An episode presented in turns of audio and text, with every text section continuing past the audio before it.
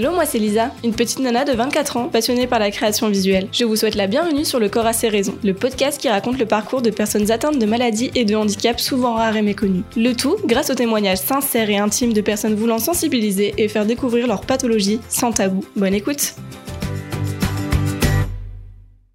Dans ce nouvel épisode du podcast Le corps a ses raisons, j'accueille Emmeline. Emmeline est une super nana de 31 ans qui nous parle aujourd'hui du syndrome des ovaires polykystiques dont elle est atteinte depuis ses 17 ans. Nous avons discuté ensemble de ce syndrome méconnu et de sa vie quotidienne de femme avec cette pathologie. Bonjour Emmeline.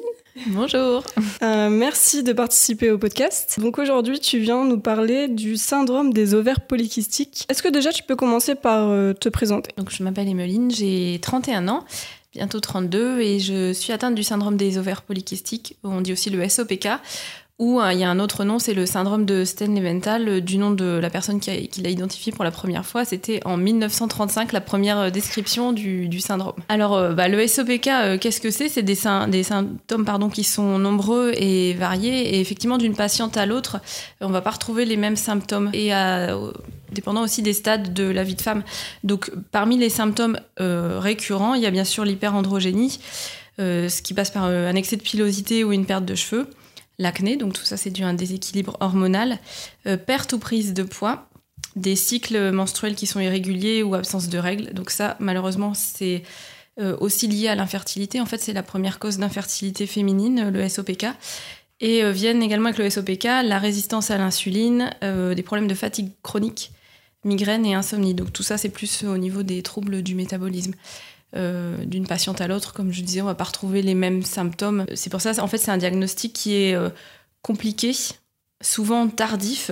Euh, parce que voilà, tout ça, c'est des symptômes qui peuvent être attribués à d'autres causes finalement. en 2012, j'ai perdu beaucoup de cheveux, j'ai perdu presque un tiers de mes cheveux. J'ai voilà, on m'a dit c'est c'est le stress, c'est parce que c'est l'automne, mais enfin bon, l'automne là, ça commençait vraiment à durer, ça faisait quatre mois que je perdais mes cheveux.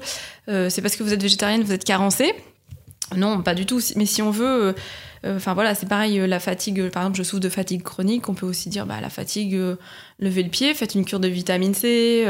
Enfin, si on veut, on peut tout attribuer. Alors même quand j'étais jeune, j'étais déjà très poilue des avant-bras et ma mère me disait, alors c'était bien, c'était avant mon diagnostic, donc je pense qu'elle se rendait pas trop compte, mais elle me disait, en même temps, t'as vu comment ton père est poilu, mais mon père, c'est un homme, donc c'est pas pareil. Mais si on veut, on peut trouver une justification partout. C'est pour ça que c'est un diagnostic qui est un peu plus compliqué et puis euh, malheureusement, alors moi j'ai été diagnostiquée tôt, mais c'est souvent euh, tardif. Euh, ça arrive que les professionnels de santé passent à côté du diagnostic aussi. alors aujourd'hui moins, je pense il y a 15 ans, quand j'ai été diagnostiquée, on en parlait très peu. Mais aujourd'hui, heureusement, ça va mieux. Euh, voilà, les, jeunes médecins, enfin ceux qui arrivent, euh, qui ont terminé leur formation, sont un peu plus au courant de ces maladies comme le SOPK, euh, ou je pense aussi à, l'endométriose. C'est pareil, c'est des jeunes maladies féminines, entre guillemets, dont on parle de plus en plus. Pour faire le diagnostic, en fait, il faut une association de plusieurs critères, dont l'hyperandrogénie, les ovaires polykystiques, la novulation. Donc l'hyperandrogénie, euh, bon, déjà, il y a les aspects cliniques, hein, il y a euh, excès de pilosité ou perte de cheveux, acné. Une anovulation, donc euh, bon, ça c'est pareil, c'est des examens cliniques. L'observation d'ovaires polykystiques, ça c'est une échographie. Mais il y a des patientes qui n'ont pas les ovaires polykystiques. On peut avoir le syndrome des ovaires polykystiques sans présenter de kystes sur les ovaires. Et également une prise de sang. Donc là, c'est un bilan hormonal complet. Si vous avez un doute, à demander à votre médecin. voilà. Et donc les marqueurs hormonaux seront, seront un peu bouleversé, hein. c'est-à-dire qu'on voit une baisse d'hormones féminines et une augmentation d'hormones masculines de testostérone. Voilà, ça fait un bilan sanguin euh, complet.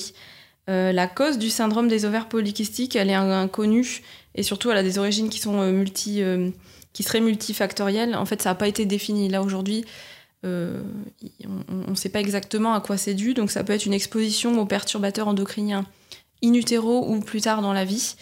Euh, et ça peut être aussi euh, génétique et épigénétique, c'est-à-dire que si une femme dans la famille a le SOPK, peut-être d'autres femmes dans la famille auront le SOPK. Euh, voilà, moi je sais que si un jour j'ai une fille, il y a des risques pour qu'elle ait le SOPK. D'accord.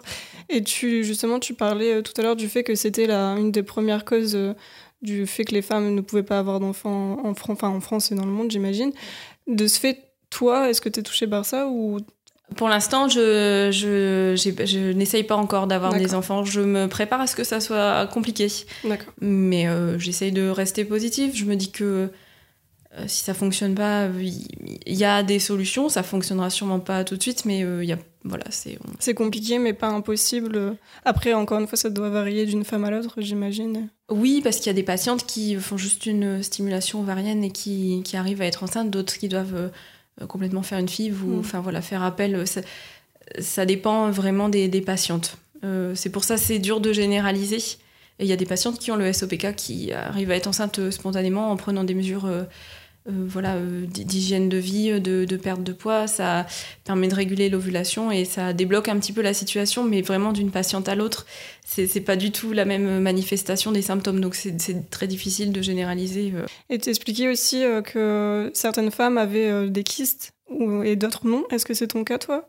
Moi, oui, j'ai des, kystes ovariens d'ailleurs qui sont, euh, c'est un peu, enfin on dit ça, on dit le syndrome des ovaires polykystiques, mais les kystes ovariens, donc j'ai, moi-même j'ai fait des petites euh, recherches pour donner le terme exact. En fait, ce sont des follicules au développement inachevé. Et c'est un peu ce qui engendre le mécanisme ensuite du dérèglement hormonal. Euh, en fait, c'est pareil dans le mécanisme, on ne sait pas trop dans quel ordre. Est-ce que c'est ces kystes qui engendrent le dérèglement hormonal ou le dérèglement hormonal engendre les kystes, la résistance à l'insuline voilà, donc c'est assez méconnu euh, encore aujourd'hui. Comme il n'existe pas de traitement curatif, on traite les symptômes, mais c'est une maladie chronique qui ne se guérit pas. Euh, voilà, on peut améliorer les symptômes, mais voilà, il n'y a pas de il a pas de traitement pour euh, stopper le syndrome des ovaires polykystiques. mais justement, donc ça, ça vient un point que je voulais, je, je voulais t'en parler. Ça peut engendrer des complications métaboliques cardiovasculaire et aussi euh, le cancer de l'ovaire notamment. Donc ça demande une surveillance accrue. Il y a quand même aussi au niveau des symptômes des douleurs euh, pelviennes, euh, des règles très douloureuses ou très abondantes.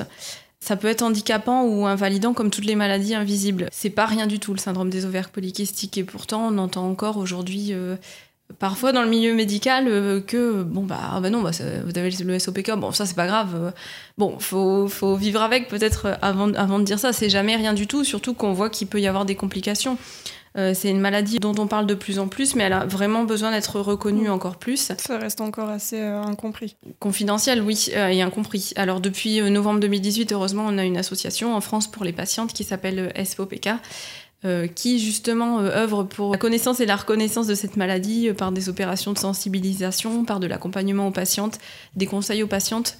Voilà, donc ça c'est une, une, ressource qu'on a aujourd'hui. Si on a le SOPK en France, longtemps il n'y avait rien du tout, mais aujourd'hui il y a ça pour aider les patientes. Moi, il y a une question que je me pose, c'est que finalement, tous les symptômes que tu avais, à quel moment tu t'es dit, bon là, il y a quelque chose qui va pas, c'est pas normal, et il faut que je, je consulte? Moi, j'ai été diagnostiquée en 2005. Et euh, j'avais 17 euh, ans, donc euh, plusieurs choses qui me qui m'ont mis la puce à l'oreille. Alors déjà, c'est que j'avais 17 ans, je n'avais toujours pas mes règles. je sentais que ça ça travaillait parce que j'avais quand même des les douleurs, enfin voilà, ce qui peut arriver quand il y a la mise en place des règles. J'avais et d'un seul coup, j'ai pris du poids en quelques mois. J'ai commencé à avoir de de, l'acné, perdre mes cheveux. Enfin, c'est pareil, un par un, on se dit bon ben c'est quand même ça, peut arriver, mais euh, il y avait plusieurs choses en même temps. Et ma maman qui travaille, euh, maintenant elle est en retraite, mais qui à l'époque travaillait dans le milieu médical, euh, elle a été quand même, elle s'est dit, bah, c'est pas possible, il y a quelque chose qui va pas, c'est bizarre, il n'y a, pas de...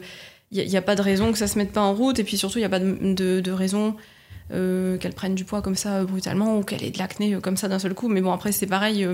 alors au début, elle m'a emmené bah, d'abord voir le médecin traitant, donc qui n'a absolument rien pu faire pour moi, qui, ne savait pas du tout, voilà, l'acné bah, qu'elle arrête de manger du fromage ou enfin voilà, euh, bref. Elle m'a emmené voir un gynécologue qui a identifié euh, les ovaires polykystiques, mais voilà. Et ensuite euh, j'ai vu aussi un endocrinologue.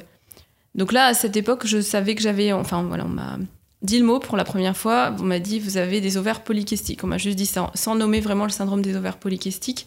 À l'époque donc on m'a mis sous pilule pour, enfin d'abord sous du faston pour aider à mettre en route mon cycle. C'était assez douloureux, donc j'ai pas supporté très longtemps.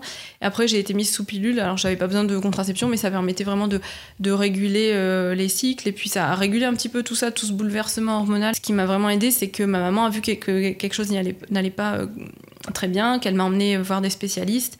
Et puis surtout, qu'elle a fait le fameux bilan sanguin euh, complet. Tous les examens sanguins qui. Voilà qui ont mis en évidence. Euh, c'est ça. Alors à l'époque, euh, enfin, je pense que comme on en parlait moins, c'était un diagnostic qui a été un petit peu plus difficile et peut-être un petit peu plus long. Récemment, je parlais avec quelqu'un qui euh, qui m'a dit également qu'elle avait commencé à avoir des symptômes sur plusieurs mois qui ont commencé à se mettre en place et qu'il s'est passé plus d'un an entre les premiers symptômes et le diagnostic. je sais pas, ça m'a fait bizarre d'entendre ça parce que moi j'espère qu'aujourd'hui en 2020 ça aille plus vite pour une patiente d'être prise en charge et là je me dis c'est dingue que ça prenne encore un an. Enfin, comme quoi, faut s'entourer des bons professionnels de, santé et puis euh, faut pas hésiter à en parler. Enfin voilà, moi c'est parce qu'il y a quelqu'un dans mon entourage proche qui qui voyait qu'il y avait un problème en fait. Puis à l'époque, le diagnostic, on n'en parlait pas comme aujourd'hui. Du syndrome des ovaires polykystiques, c'était vraiment le néant. Et justement, toi, il a fallu combien de temps à peu près à partir du moment où tu as commencé à consulter et le diagnostic, ça a été assez rapide ou... Du moment où ma maman s'est dit, bah, euh, écoute, euh, Emeline, on va, on va consulter, c'est pas normal. Et le moment où j'ai été prise en charge et où ça s'est amélioré, c'est quand même bien passé euh, six mois. Bah, forcément, après, c'est aussi le temps d'avoir les rendez-vous et. Euh, voilà, puis bon, comme elle a fait étape par étape, que d'abord elle m'a amené chez le médecin traitant, j'étais allée voir une diététicienne aussi, enfin voilà. Mais là encore, aujourd'hui, je pense que les médecins traitants euh, doivent, peut-être pas tous, là encore, mais euh, connaître le syndrome des ovaires polykystiques. Je pense que maintenant, les diététiciens, les diététiciennes savent aussi ce que c'est.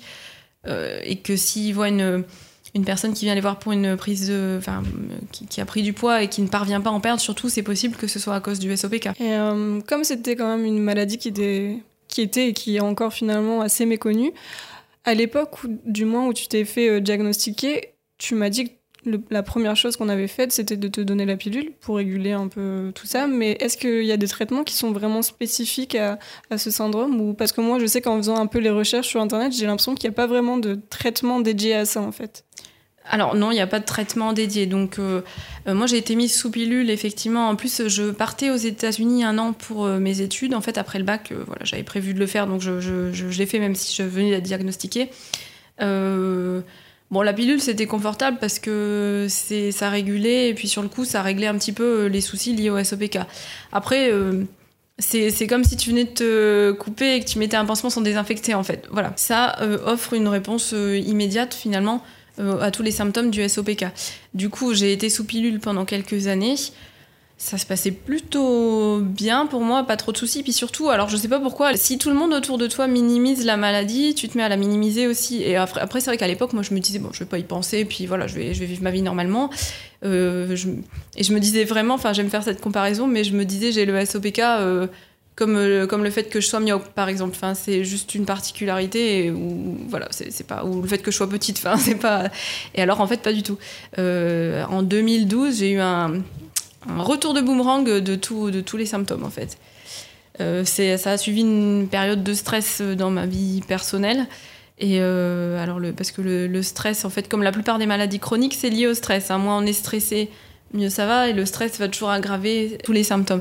Alors à nouveau perte de poids puis prise de poids, euh, chute de cheveux, donc là c'est l'époque où j'ai perdu énormément de cheveux, euh, de l'acné, la résistance à l'insuline, j'avais des taches brunes dans le cou et dans le dos liées à la résistance à l'insuline. Le mécanisme de la résistance à l'insuline, en fait, c'est un défaut de métabolisme des sucres dans l'organisme dans en fait. Un endocrinologue saurait expliquer ça beaucoup, beaucoup mieux que moi.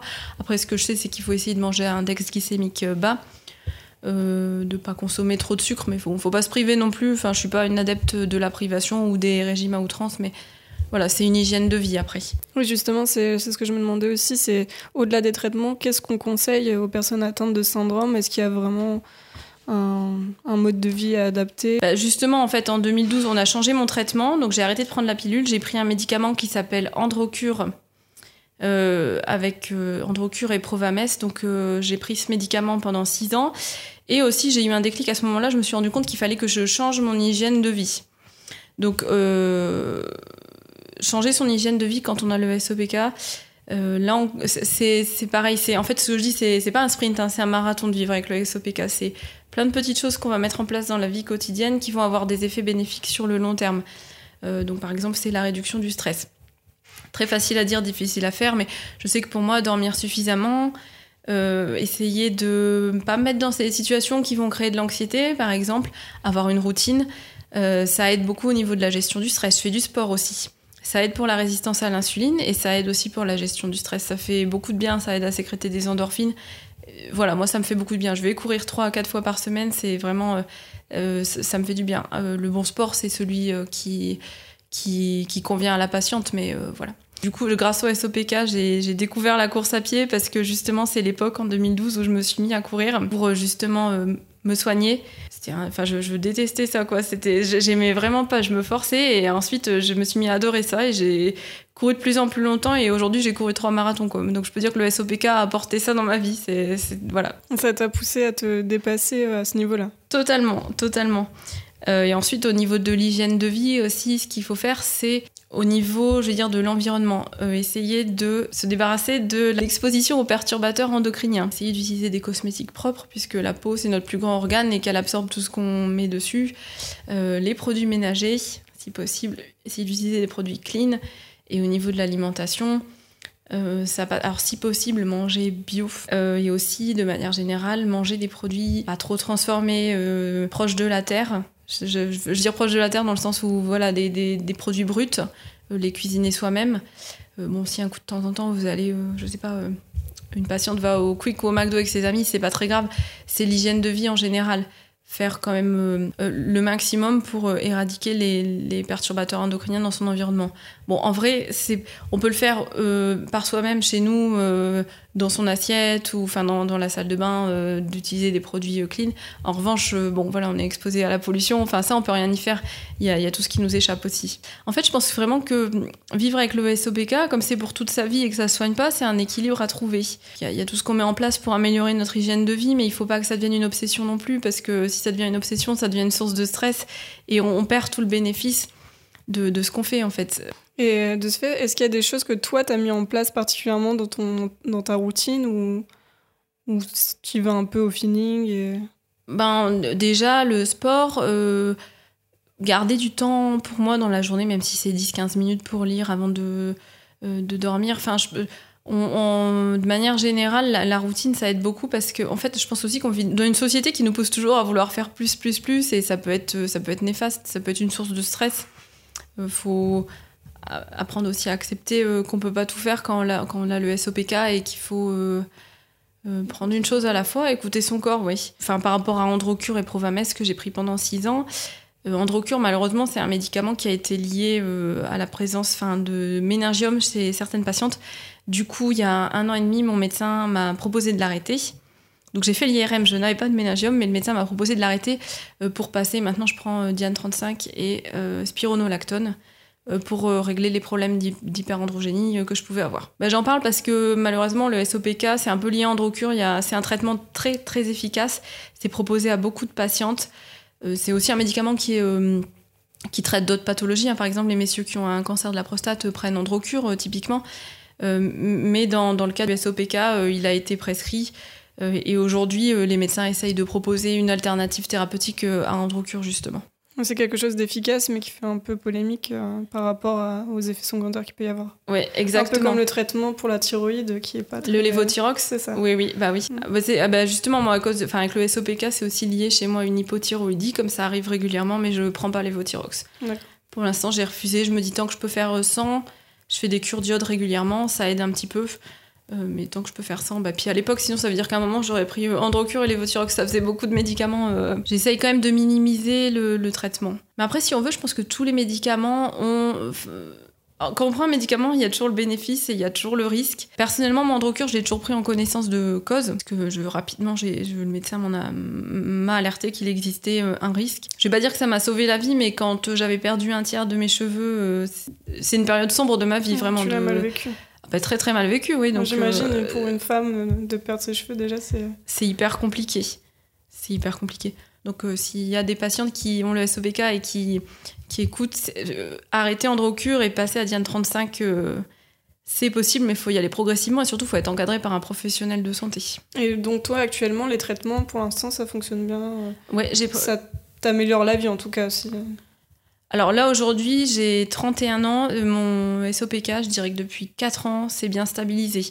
Euh, les symptômes, ils ont évolué avec le temps, puisque avant, quand j'étais plus jeune, j'avais plus des problèmes de, euh, de poids, d'hyperandrogénie, perte de cheveux, pilosité. Avec le temps, ça s'est amélioré. Donc. Alors, il y a des gens qui disent que le SOPK bonifie avec le temps. Je sais pas si ça bonifie, je dirais plutôt que ça évolue, puisqu'aujourd'hui, moi, je souffre beaucoup de fatigue chronique, d'insomnie, de migraine. C'est des, vraiment des symptômes qui, qui ont qui ont, qui ont évolué. Je sais pas si c'est mieux ou si c'est moins bien, mais ça a évolué. Tu nous expliquais ben, justement que la perte des cheveux, ça a été un, une période assez sombre pour toi. Et justement, le syndrome, quel impact psychologique il a eu euh, sur, sur toi et dans ta vie en règle générale?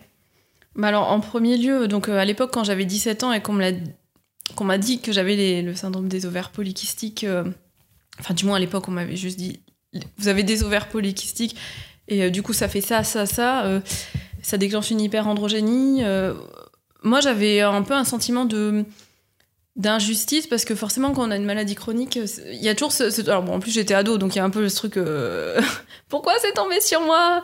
Mais euh, un peu d'injustice et bah et un peu de honte quoi j'ai aussi passé par une phase où je ressentais de la déception parce que je voyais que ça ça m'empêchait pour certaines choses dans ma vie euh, ça me prenait beaucoup d'énergie j'avais l'impression que ça me volait ma vie le SOPK me volait ma vie donc je voyais vraiment une une injustice. Et puis après, avec le temps, alors je sais pas si c'est le temps qui a fait son effet, euh, moi qui ai appris à vivre avec la maladie ou, ou moi qui ai mûri, mais aujourd'hui, j'essaye vraiment d'en faire une, une force de, cette colère et cette déception que j'ai pu avoir, j'essaie vraiment d'en faire une force aujourd'hui. Puis je, non mais j'aime bien dire euh, le SOPK, euh, ça me pourrit la vie, mais pour autant je veux pas mener une vie pourrie. Voilà, je pense que je pense que je pense que c'est ça. J'essaye justement d'utiliser cette force pour mener une vie riche malgré tout avec le SOPK et euh, l'utiliser pour aider les autres patientes. Et euh, par rapport à tes relations personnelles, parce que comme je sais que tu es avec quelqu'un dans la vie, euh, je sais pas du tout si cette personne t'a connu avant, pendant, ou enfin comment elle a suivi le, syndrome et l'évolution, mais au vu aussi des risques, a des possibilités de, ne pas pouvoir avoir d'enfants. Bah, alors les relations, elles aident parce que je pense que comme toute personne qui souffre d'une maladie chronique, il faut s'entourer de personnes qui, euh, euh, qui, comprennent, qui nous soutiennent et puis surtout euh, qui ne jugent pas. alors moi j'ai de la chance, je suis en couple avec quelqu'un qui comprend et qui compatit. Je trouve que les conjoints, c'est, ils ont un rôle assez capital dans les maladies comme le SOPK parce que ils subissent un petit peu aussi et ils nous soutiennent dans la maladie. Alors après, euh, franchement, moi, ça a été euh, simple quand j'ai rencontré mon ami. Euh, deuxième rendez-vous, je disais que j'avais le SOPK. Comme ça, c'est réglé. Non, mais au moins, j'ai mis sur la table que voilà, j'avais une maladie chronique qui touchait à ma fertilité aussi. Et, voilà, qui peut ponctuellement pouvait aussi bah, toucher parce que ça touche à l'apparence aussi. Donc voilà, enfin. mais j'ai préféré le dire tout de suite. Je me suis dit au moins. Et c'est dans quoi il s'engage. voilà, c'est ça. Après, c'est important de, de, s'entourer de personnes qui, euh, qui savent aussi, par exemple, que la douleur est réelle, que la fatigue, c'est pas de la flemme, c'est pas une excuse parce qu'on n'a pas envie de venir. Et je pense que c'est vrai dans la relation de couple, mais moi, je trouve que c'est vrai aussi avec les amis parce que, enfin, moi, ça m'est déjà arrivé euh, de, euh, de. Je devais aller à une soirée et deux heures avant, franchement, j'en peux plus, je suis cassée. Enfin, il y a des jours, la fatigue chronique m'abat tellement que je rentre du travail, à 19h30, je suis couchée. voilà, donc je j'ai de la chance, j'ai des amis euh, qui comprennent que voilà, je fais pas exprès. Voilà, c'est pas c'est pas c'est pas moi, c'est la maladie, mais euh, ça fait partie des choses qui m'embêtent vraiment dans le SOPK. Je suis naturellement dans ma personnalité, je suis assez dynamique, je veux faire plein de choses et puis des fois j'ai juste pas l'énergie, mais bon, faut accepter. Je me dis bah je le ferai demain, c'est pas très grave, je le ferai demain. Et dans ta vie professionnelle, t'as déjà rencontré des difficultés particulières? Au travail, c'est un petit peu difficile aussi. Euh, bah déjà parce que je travaille dans l'événementiel, donc il y a une période de rush et puis il faut être très performante au travail à ce moment-là et au niveau de l'énergie, c'est toujours une période un petit peu difficile. Mais bon, j'aime mon travail, donc euh, voilà, je, tiens bon. Puis, puis, souvent, après je, euh, après, je suis très fatiguée, mais bon, je, récupère progressivement. Au travail, c'est difficile aussi parce que des fois, les douleurs, enfin, voilà, quand j'ai des douleurs pelviennes, des crampes toute la journée, il y a beaucoup de patientes qui ont le SOPK, qui travaillent plutôt en télétravail ou qui sont indépendantes, justement parce que pour la gestion des symptômes, c'est plus, c'est plus simple. Il y a des choses qui. Enfin, c'est une maladie qui est. Enfin, un syndrome. C'est une maladie ou un syndrome du coup? Enfin, je sais pas trop comment. Bah, c'est un syndrome des. ça s'appelle le syndrome des ovaires polykystiques, mais c'est une maladie. C'est une maladie qui est reconnue? Non, l'association SPOPK, justement, euh, ça fait partie de ses objectifs, c'est que la maladie euh, soit reconnue, justement. Au milieu Dans le milieu professionnel aussi, je pense. Euh, ça aiderait. Enfin, moi, c'est vrai qu'il y a des jours où je suis très fatiguée, je préférerais travailler de la maison et puis euh, être à mon rythme. Mais bon, je comprends que ce soit pas possible aussi. Puis bon, surtout, le modèle français, c'est euh, travailler au bureau, même si là, on sort de confinement et qu'en deux jours, tout le monde a été en télétravail et que ça s'est mis en place très facilement. voilà. Justement, est-ce que c'est euh, quelque chose que tu abordes facilement avec les gens bah, Tiens, j'ai un SOPK. Alors, bah, justement, moi, depuis. Enfin, facilement, j'en parle en fait. J'en parle très facilement. C'est pour ça, je pense que quand j'étais jeune, ça me faisait un petit peu honte. Je me souviens d'avoir raconté à mes copines que ah, j'avais ça. Enfin, mais tout, c'est une maladie, enfin, tu te dis tout est gênant, les kystes sur les ovaires, les douleurs, la pilosité, la perte de cheveux. Maintenant, j'ai aussi régulièrement, des fois, j'ai la nausée, mais toute la journée. voilà, c'est des trucs, c'est pas terrible, mais bon, faut, faut le dédramatiser. En fait, je, pense que voilà, la maladie, faut la dédramatiser. Et puis après, est-ce que j'en parle facilement autour de moi? Oui. Au travail, c'est pareil. Ils savent que j'ai le SOPK, je l'ai dit. je leur ai même appris ce que c'était. Et c'est passé, il n'y a pas de souci. Euh. Dans la gestion de la maladie, si je peux ajouter quelque chose, c'est aussi euh, de s'entourer des bons professionnels de santé. C'est-à-dire que si, euh, voilà, vous voyez un gynéco, deux gynécos, trois gynécos qui lui disent bon bah c'est rien, tenez, prenez la pilule, voilà. Je pense qu'il, enfin, s'entourer de professionnels de santé qui minimisent pas la pathologie, qui, qui nous écoutent, avec lesquels on est à l'aise, c'est quand même important. Voilà, enfin, ou l'endocrinologue. souvent le euh, le suivi médical pour le SOPK, c'est très souvent gynécologue et endocrinologue.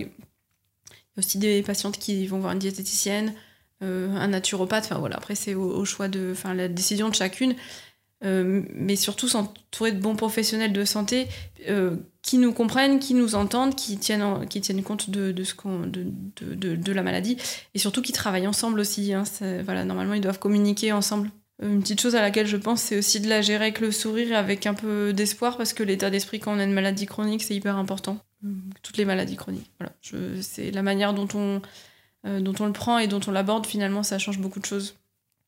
C'est vrai que j'ai l'impression que toi, tu, finalement, tu l'abordes de manière assez sereine euh, et assez positive, même si euh, bon, voilà, c'est quelque chose qui t'handicape, mais c'est vrai que quand on, parle, on sent que tu as plutôt envie d'éduquer les gens sur ça, de leur expliquer ce que c'est, puis... J'ai eu ma phase où c'était très difficile, hein. franchement, euh, voilà, quand j'étais ado, hein, c'était ma phase, euh, bah, disons pourquoi c'est tombé sur moi, mais c'est vrai que c'est... Sur le coup, c'est ce qu'on se dit hein, quand on nous annonce un diagnostic, bah, maladie chronique ou toutes les maladies, enfin, c'est jamais très agréable. Après, voilà, une fois que j'ai accepté que euh, qu'il n'y avait pas de traitement curatif. L'amélioration des symptômes dépendait aussi euh, d'une, de, la manière dont moi je me prenais en charge. Voilà, j'ai, voulu plutôt en faire quelque chose de positif dans la vie. Sur les réseaux sociaux, c'est un sujet que tu abordes facilement. Tu as fait d'ailleurs un live récemment avec l'association euh, pour en parler aussi un petit peu. Et je me demandais pourquoi c'est si important pour toi d'en parler, d'ouvrir la parole. Ah, bah parce que justement, quand j'étais jeune, j'avais déjà eu honte parce que les symptômes sont, sont pas très faciles.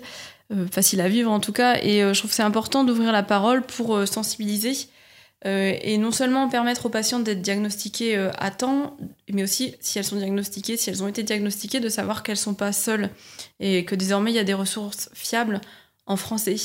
mais c'est enfin parce que enfin moi quand j'ai été diagnostiquée à 17 ans il y avait absolument aucune ressource après je me suis éduquée sur la maladie avec des blogs des forums plutôt en anglais donc de je vais dire de 2010 à 2013.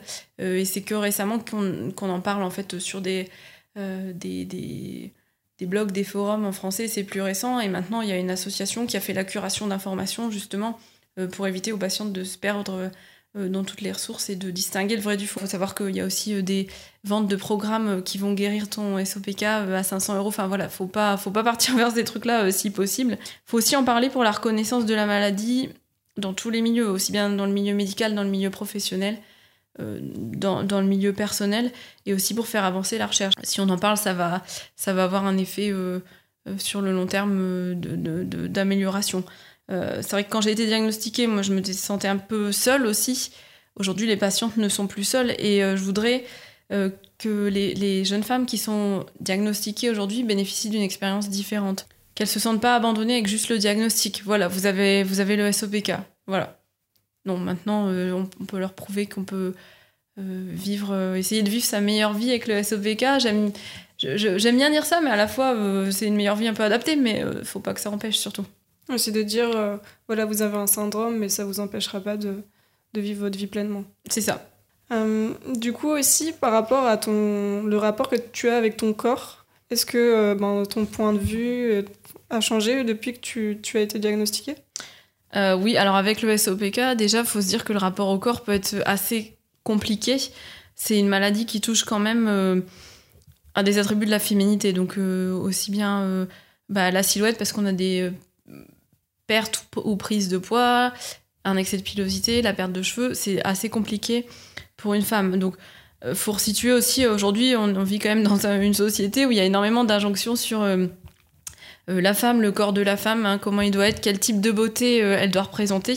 Je pense que quand on a le SOPK, faut essayer de se détacher de ces images qui en fait n'existent pas parce que c'est quand même ça peut être des objectifs qui peuvent paraître vraiment inatteignables. Je pense que de toute façon, il n'y a pas une beauté, il y a des beautés et puis euh, ça doit pas.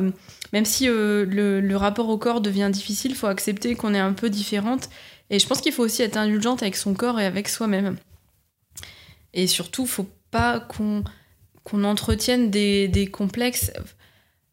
C'est vrai que c'est pas facile avec la maladie de, se voir changer, on se reconnaît pas dans le miroir. Enfin, à l'époque où j'avais perdu mes cheveux, moi, je, me brossais les cheveux, je pleurais, quoi, tous les jours. On parle aussi beaucoup aujourd'hui de body positive et je trouve que c'est super important, surtout dans le cadre des maladies chroniques. Bon, il y a aussi le body neutralité, ça j'y crois aussi parce que euh, moins on y pense, plus on peut se focuser sur d'autres choses en fait. Voilà, moi au moment de mon diagnostic, je voyais vraiment mon, mon corps comme un ennemi. Enfin, il y a un peu mais pourquoi tu me fais ça? À l'époque, moi je faisais de la gymnastique, je faisais de la danse classique et puis j'ai tout arrêté en fait euh, à ce moment-là parce que parce que je me reconnaissais plus dans le miroir euh, parce que enfin il y, a eu trop de choses en même temps parce que j'avais j'avais mal aussi enfin très très beaucoup de douleurs pelviennes. Aujourd'hui mon corps j'ai compris que c'était un allié euh, dans la gestion du SOPK parce qu'il faut y être attentive à, tous les signaux euh, qui nous envoient c'est pas une mauvaise chose d'être attentive en fait aux signaux que nous envoie notre corps quand on quand on en fait trop, quand on est en train de s'épuiser, il nous prévient en fait. Enfin, je, je trouve qu'il faut le, voir plutôt comme un allié en fait, même s'il y a des jours où... Enfin, moi je peux pas dire aujourd'hui que aujourd'hui, 7 euh, jours sur 7, 24 heures sur 24, euh, je suis super bien dans ma peau, mais bon, j'ai appris en fait à aimer mon corps pour ce qu'il faisait et non pas pour ce qu'il était. C'est-à-dire qu'il me permettait de faire plein de choses malgré la pathologie. Donc je t'ai dit que j'aimais bien courir. voilà, typiquement, le fait que j'ai pu aujourd'hui courir que je cours le marathon enfin j'en ai fait ai pas fait cette année parce que parce que voilà c'était pas prévu puis de toute façon on a été confinés donc il n'y a a pas eu de marathon euh, mais voilà, enfin, j'ai envie de dire merci à mon corps de me permettre de faire euh, ça, de, de, faire l'expérience de ça malgré la pathologie. Au final, le syndrome t'a poussé un peu à écouter euh, plus ton corps, même, même au-delà du syndrome et des, des symptômes qu'il peut te procurer, mais c'est en règle générale, t'es beaucoup plus attentive à ce que ton corps te dit. Et... Patiente avec le SOBK, on est à la fois patient, mais on est son propre soignant aussi. Enfin, on fait un peu partie de l'équipe soignante, donc voilà, c'est pour ça que je voulais préciser ça aussi, parce que là, enfin, le fait d'être attentive aux signaux du corps, c'est ça aussi, c'est prendre soin de soi aussi. Voilà. Et est-ce qu'on peut dire aujourd'hui, du coup, par rapport à tes 17 ans où tu étais un peu en plus de ben, voilà à 17 ans c'est une période aussi où on cherche déjà de toute façon on est à la base on est un peu mal dans sa voilà c'est ça c'est déjà une période compliquée euh. mais est-ce qu'aujourd'hui tu, tu, dirais que tu as confiance en toi? J'ai plus confiance en moi c'est sûr que quand j'avais 17 ans bon alors euh, il y a l'évolution avec la maladie mais il y a aussi l'évolution personnelle donc c'est normal enfin je veux dire en 15 ans j'ai j'ai évolué, j'ai été diplômée, j'ai voyagé, euh, j'ai mis en route ma vie professionnelle. Euh, après, ça m'a pas, jusque-là, ça m'a pas empêché de réaliser des, des rêves et, des projets de longue date. Euh, voilà, il y a notamment le fait de pouvoir courir des marathons. Ça, c'était un rêve d'adolescente et j'ai pu, le, pu le réaliser. J'étais. J'étais hyper heureuse, j'ai fait le GR20 aussi. La randonnée qui traverse la Corse, ça aussi c'était un rêve que j'ai pu ah, réaliser. Après la confiance en moi, j'y travaille encore euh, quotidiennement. Parce que par exemple, parler avec toi aujourd'hui euh, et me dire que ça peut aider d'autres patientes, euh, ça me donne confiance en l'avenir en général. je trouve que ça m'a rendue plus forte, ça m'a permis de développer des traits de caractère aussi qui m'aident dans la vie quotidienne. Je pense la passion, la patience, la résilience. quand on vit avec une maladie chronique, on apprend ça. Enfin, on est un peu forcé à apprendre ça rapidement en plus, mais je pense, je pense que c'est assez, bénéfique en fait finalement. Ça développe vraiment une force de caractère. Mm. Ça, t'as peut-être. Euh, enfin, moi, je sais que personnellement, parce que moi, je suis atteinte de la maladie de Crohn. Euh, moi, ça m'a. Enfin, ce qui m'a beaucoup aidé avec la maladie, c'était aussi de comprendre et d'avoir aussi beaucoup plus d'empathie pour les autres, qu'ils ont eux-mêmes des maladies euh, chroniques. Ce qui était peut-être plus difficile pour moi avant. bah oui, c'est vrai que ça aide aussi à développer l'empathie, surtout oui, pour des personnes qui ont aussi des maladies chroniques et des maladies dites invisibles, parce que on vit la même chose finalement. Voilà euh, le fait que la société minimise un peu ces maladies, euh, ces maladies-là, enfin, euh, ou les douleurs, ou ce qu'on peut traverser. C'est vrai que oui, effectivement, tu as raison. Moi, je trouve que ça aide aussi à, développer, à développer de l'empathie, parce qu'on traverse toutes plus ou moins la même chose. Alors, c'est des différentes manifestations, mais ça reste une maladie chronique avec tout, toutes les difficultés que ça représente dans la vie quotidienne. Oh, du coup, tu peux nous parler un peu de tes projets. Est-ce que ben, l'avenir te fait peut-être peur parce qu'avec le SOPK, voilà, il y a peut-être des risques d'infertilité, euh, éventuellement des complications qui peuvent venir, ou est-ce que tu es plutôt sereine par rapport à ça? Les projets pour l'avenir, donc euh, immédiat, c'est de continuer à parler du SOPK et de m'investir pour aider les patientes. Euh, L'asso a plein de projets aussi, l'association SOPK, pour continuer à aider les patientes, pour en parler toujours plus. À titre personnel, dans les années à venir, effectivement, je voudrais fonder une famille, mais bon, comme je te dis, j'ai mis en place ce que je pouvais faire de mon côté, et puis si ça fonctionne pas tout de suite, ben, j'attendrai un petit peu. Enfin, je, j'essaye d'être optimiste en fait. Euh, de toute façon, quand je. Euh, enfin, je sais pas si tu fais ça aussi, mais des fois, sans le faire exprès, je, je, rêve un peu des années à venir. Enfin, voilà. Dans mes rêves, il y a un enfant. Donc, je pense que j'arriverai à avoir un enfant. Mais tu te mets pas, tu te mets pas de pression. Tu... Non, bah non. C'est de toute façon à un moment, euh, faut se dire aussi qu'on n'a pas, voilà, on n'a pas complètement la main là-dessus. Euh, quand on dit qu'on veut, on peut. Quand on a le SOPK, c'est pas vrai du tout. Hein. Donc quand on a une maladie chronique, de toute façon, c'est pas vrai. Donc euh, voilà, si s'il y a besoin d'un petit peu d'assistance médicale, c'est le cas. Peut-être qu'il y aura pas, enfin, si dans mon cas, de toute façon, il y aura besoin, c'est sûr. Mais j'essaie de pas trop y penser en fait. Au moment venu, je je verrai dans quelques années, peut-être euh, peut-être je reviendrai et puis euh, je te dirai voilà si. Je serais ravie d'en reparler à ce moment-là. je pourrais te raconter le parcours du combattant pour réaliser une PMA, comme ça je, mhm. je pourrais te parler d'autres choses. Après, je, dans mes projets, dans les choses que j'aimerais faire aussi euh, dans les années à venir, je voudrais. Enfin, un rêve aussi, je voudrais faire le raid Amazon. Aussi, ça fait partie des choses que je rêve de faire. Et je rêve aussi de partir en voyage humanitaire en Australie parce que alors voilà, je te parle, je suis passionnée euh, par le SOPK, euh, passionnée par la pathologie et la santé féminine. Bon, j'ai d'autres passions dans la vie, j'aime aussi euh, le cinéma et puis j'adore les animaux, donc je rêve de partir en Australie pour faire du bénévolat 6 à 8 semaines dans un centre de soins pour animaux. Ah, génial. J'y pensais avant les incendies, mais après les incendies, j'en ai, j'y ai, pensé encore mm. plus. Voilà. Puis dans, dans, un projet pour l'avenir à moyen terme, là, cette année, je me dis aussi survivre 2020. Ah bah, c'est pas une bonne année. Voilà, survivre Je pense que c'est le, le, le, plus dur euh, dans ta liste. je sais pas si on va, on va y arriver là, mais bon. Mm. Oui, c'est assez noir 2020, euh, Oui, c'est ça a mal commencé. Euh, bon, Je suis pas sûre que ça finira mieux finalement. mais... c'est terrible. Et aujourd'hui, c'est quoi ta devise au quotidien? Bah alors ma citation, tu la connais sûrement puisque j'en ai parlé euh, lors d'un live avec Espo PK le dimanche dernier. Alors depuis, depuis dimanche, il y a cinq jours, elle n'a pas changé. Euh, donc une citation que j'aime beaucoup, c'est une citation de Sénèque qui dit que la vie, ce n'est pas d'attendre que l'orage passe, c'est d'apprendre à danser sous la pluie. J'aime beaucoup cette citation, on peut l'appliquer à plein de choses. Mais je trouve que vivre avec une maladie chronique, c'est d'apprendre à danser sous la pluie. C'est voilà, vouloir continuer à vivre sa meilleure vie, même si même si euh, voilà, la maladie est toujours présente et puis euh, coup de temps en temps, elle se manifeste à nouveau. Euh, voilà, je pense que la maladie ne doit pas empêcher. Mm. je trouve aussi que cette citation est une très belle image pour parler des maladies chroniques. Voilà.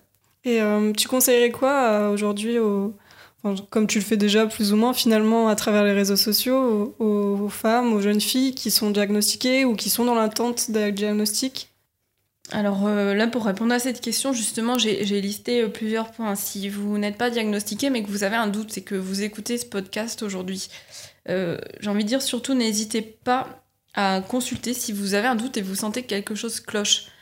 Parce que souvent, les diagnostics de SOPK, c'est ça. Hein, c'est on sent que le corps résiste et qu'il y a quelque chose qui ne fonctionne pas. suivez votre intuition, j'ai envie de dire, et n'hésitez pas à consulter. Surtout, n'attendez pas que ça, que ça empire plus on est diagnostiqué tôt, meilleure sera la prise en charge en fait. Essayez de ne pas trop tarder. Euh, deuxième conseil pour les filles qui sont récemment diagnostiquées, euh, par exemple, c'est de s'entourer de bons professionnels. Donc j'en ai parlé. Euh, vous allez dans votre parcours de patiente, c'est possible tomber sur des professionnels de santé qui vont vous dire que le SOPK, c'est rien, qu'il suffit de prendre la pilule. que la chute de cheveux c'est pas grave, qu'il y a pire dans la vie. Voilà, n'hésitez pas à continuer à aller voir plusieurs, euh, plusieurs médecins jusqu'à que vous trouviez le bon, celui avec lequel vous pouvez instaurer une relation de, de confiance et durable qui vous suit et qui reconnaît que euh, c'est euh, c'est une maladie qui est invalidante, que les symptômes sont invalidants du moins. Ça, c'est super important. ensuite, moi, je vous conseille aussi, n'hésitez pas, n'ayez pas honte, parlez-en autour de vous, sensibilisez les gens autour de vous. c'est pas toujours facile, mais après, on ne sait pas, peut-être vous allez en parler, je sais pas, à votre voisine, et puis bah, elle va en parler à sa nièce euh, euh, parce que voilà, euh, elle a elle aussi de l'acné, elle a des, cycles irréguliers, puis du coup elle va se dire bah, peut-être que j'ai le SOPK finalement. je vous conseille aussi de vous rapprocher de l'association SOPK. voilà, vous allez avoir plein de témoignages, plein de preuves que finalement vous n'êtes pas seul, et puis voilà, des, ressources qui vont vous être utiles dans votre parcours de patiente. Pour, pour, pour, les mois à venir, hein, donc de, de la prise en charge, ou même si vous êtes diagnostiqué depuis quelque temps. Voilà, surtout, euh, sachez que vous n'êtes pas seul en fait. Si vous avez le SOPK, on en parle peu, mais vous n'êtes pas seul. Ça représente jusqu'à une femme sur dix. Euh, c'est énorme et je suis, je suis, assez contente aussi euh, de, de pouvoir en parler aujourd'hui. Enfin, je pense qu'il faut essayer de développer une sororité aussi entre les patientes. voilà, c'est vraiment important de parler entre patientes, surtout qu'on a des symptômes très différents. Continuer à en parler ensemble. Euh, aussi pour s'apporter des, des, conseils. C'est voilà, on n'a jamais tout acquis sur le SOPK, donc c'est super important d'en parler.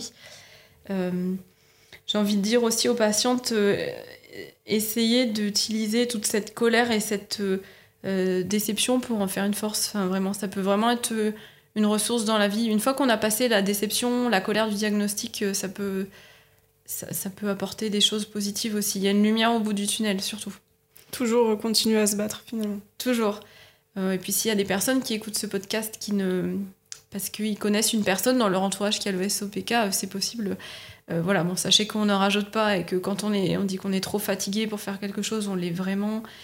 quand on parle de nos douleurs, on a vraiment des douleurs. Voilà, c'est pas juste un petit syndrome et juste des, des, des kystes ovariens, c'est, c'est quand même une multitude de symptômes qui pourrissent la vie. Donc voilà, enfin, je, dis ça, vous êtes sûrement très sympathique puisque vous écoutez ça et vous avez déjà fait, euh, vous avez déjà fait un pas pour connaître la maladie davantage, mais euh, voilà, faites preuve d'empathie avec votre sœur, votre compagne ou voilà, votre collègue qui a le SOPK. C'est pas facile tous les jours, mais, mais de manière générale, on essaie de prendre ça avec le sourire. Mmh. Et je le répète encore une fois, parce que c'est le cas aussi pour beaucoup de maladies chroniques, c'est pas parce que c'est invisible que ça n'existe pas. C'est bien là et et c'est difficile pour les gens extérieurs de comprendre finalement. Enfin, moi, je leur jette pas la pierre. C'est j'ai été une des personnes aussi euh, avant d'être diagnostiquée à pas comprendre forcément. Et, et c'est vrai que ça c'est important de le rappeler, c'est que même si on, ça se voit pas sur, sur notre visage forcément, ben c'est là, c'est présent. Donc c'est au quotidien. C'est bien aussi pour ça ben, que j'ai créé ce podcast, c'est pour en parler. Et, c'est super. Et, je te remercie d'ailleurs de venir bah témoigner. Je te, remercie euh, de de m'avoir convié. Enfin, moi, j'étais, j'étais ravie. Puis, je trouve que ce podcast, euh, c'est une, une super initiative. On parle pas assez justement des maladies invisibles parce que souvent, c'est des maladies qui sont un peu tabous. Et je pense que, euh, voilà, je pense qu'on devra parler davantage, euh, même dans toutes les sphères de notre vie. Enfin, je veux dire, dans notre entourage, au travail. voilà, ça, ça, existe. Enfin, voilà, c'est après, c'est comme tout. Hein, c'est, ça nous concerne pas jusqu'à ce que ça tombe sur nous ou sur les autres. Voilà, donc c'est vraiment une super initiative. Je suis super contente d'être venue euh, t'en parler aujourd'hui. Bah, ça me fait plaisir. Je pense que, enfin, je sais pas si euh, tu connais énormément de praticiens, mais est-ce que toi, éventuellement, tu aurais des, des praticiens à, à, conseiller? Donc, nous, on est plutôt dans la région Nord-Pas-de-Calais, donc j'imagine que ce sera sûrement dans la région. Donc, je sais pas si tu as des noms qui, éventuellement, ben, pour les personnes qui sont intéressées, euh, à donner. oui, alors moi, au niveau donc, enfin, j'ai deux, deux, je suis suivie par deux praticiens que je peux recommander. Donc, à Arras, il y a un gynécologue, c'est le docteur Salomé, euh, au centre hospitalier d'Arras. Euh, c'est un jeune médecin, donc il est super très formé sur les maladies, euh, les jeunes maladies féminines. Donc, pour le, si vous avez une suspicion de SOPK ou d'endométriose, n'hésitez pas à aller le voir. C'est pas facile d'avoir un rendez-vous, mais vraiment, il est super. Euh, voilà, je, vous le dis, si ça peut éviter à des personnes de perdre leur temps, euh, voilà, aller voir des, médecins qui sont euh, pas vraiment au fait de ces maladies-là. Et je suis également suivie par une endocrinologue, le docteur Blandine Lamblin à Roubaix. Tu peux peut-être donner euh, peut-être tes infos Instagram, tout ça. Je sais pas si toi ça t'intéresse de les donner au cas où les gens auraient éventuellement envie de te, joindre. Alors mon Instagram c'est alors c'est un truc un peu drôle. Je suis désolée, ça n'a rien à voir avec mon nom ni le SOPK, mais je voulais mettre un truc un peu léger sur Instagram. Euh, c'est quinoa, donc comme le quinoa tiré du bas phobia. Et en fait j'adore le quinoa, donc c'était juste pour le fun hein, que, j'ai mis ce nom là, ça me faisait rire. voilà, je parle du SOPK, mais pas que. hein, je parle aussi un petit peu de. De ton c'est un petit peu un journal de bord. Il y a aussi beaucoup de photos de mon chat aussi. Mais c'est une- euh, voilà, le SOPK, c'est du stress et avoir un chat, c'est excellent pour la gestion du stress. Donc voilà. Donc prenez tous un chat, Voilà, à la SPA euh, surtout. Voilà. Voilà. Ensuite, euh, euh, l'Instagram de l'association SPOPK, euh, sur lequel vous pourrez trouver plein de ressources. Donc, c'est association-du-bas SPOPK, E-S-P-O-P-K. Il y a une, un Instagram, un Facebook et un site internet. Voilà, sur le site internet, vous pouvez également euh, euh, prendre rendez-vous, prendre un créneau pour être appelé par euh, une membre ou une bénévole de, de l'association. Voilà, si vous avez des questions sur votre, votre pathologie, votre prise en charge, voilà, n'hésitez pas. hein, on- Super. Voilà. Bah écoute, merci beaucoup. Merci à toi. Et puis ben, je te souhaite euh, une belle continuation. En tout cas, Merci avec des beaucoup. beaux projets. Euh, J'espère pour toi bientôt l'Australie. À toi aussi. Bon, on va voir là. Avec le Covid, le ça a été un c'est pas petit évident, peu, mais- euh, Voilà, je sais que bon, bah après c'est toujours pareil. hein, je veux dire, c'est- pas, pas entre mes mains, donc euh, bon, c'est tout, c'est comme ça.